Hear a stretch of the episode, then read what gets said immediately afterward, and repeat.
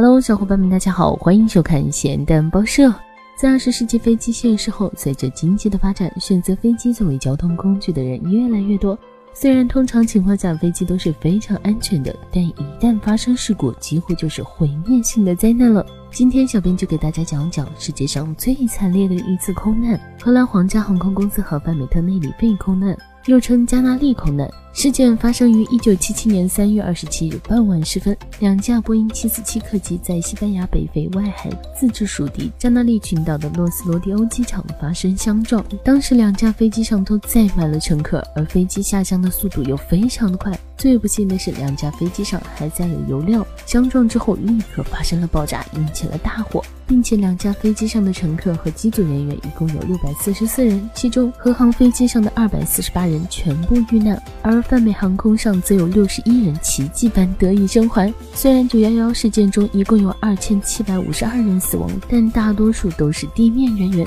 乘坐飞机死亡的只有一百五十七人。所以在不计地面人员伤亡的情况下，这场空难是至今为止死伤最惨重的。不过，小伙伴们也不要因此就被吓到，以后再也不敢坐飞机了哟。实际上，航空发生空难的几率比中彩票还难得多，所以不用过于担心哦。好吧，希望地球人不断的作用，让我们继续吐槽世界如此枯燥，新闻也需要情调，还不点关注，你是在等什么呢？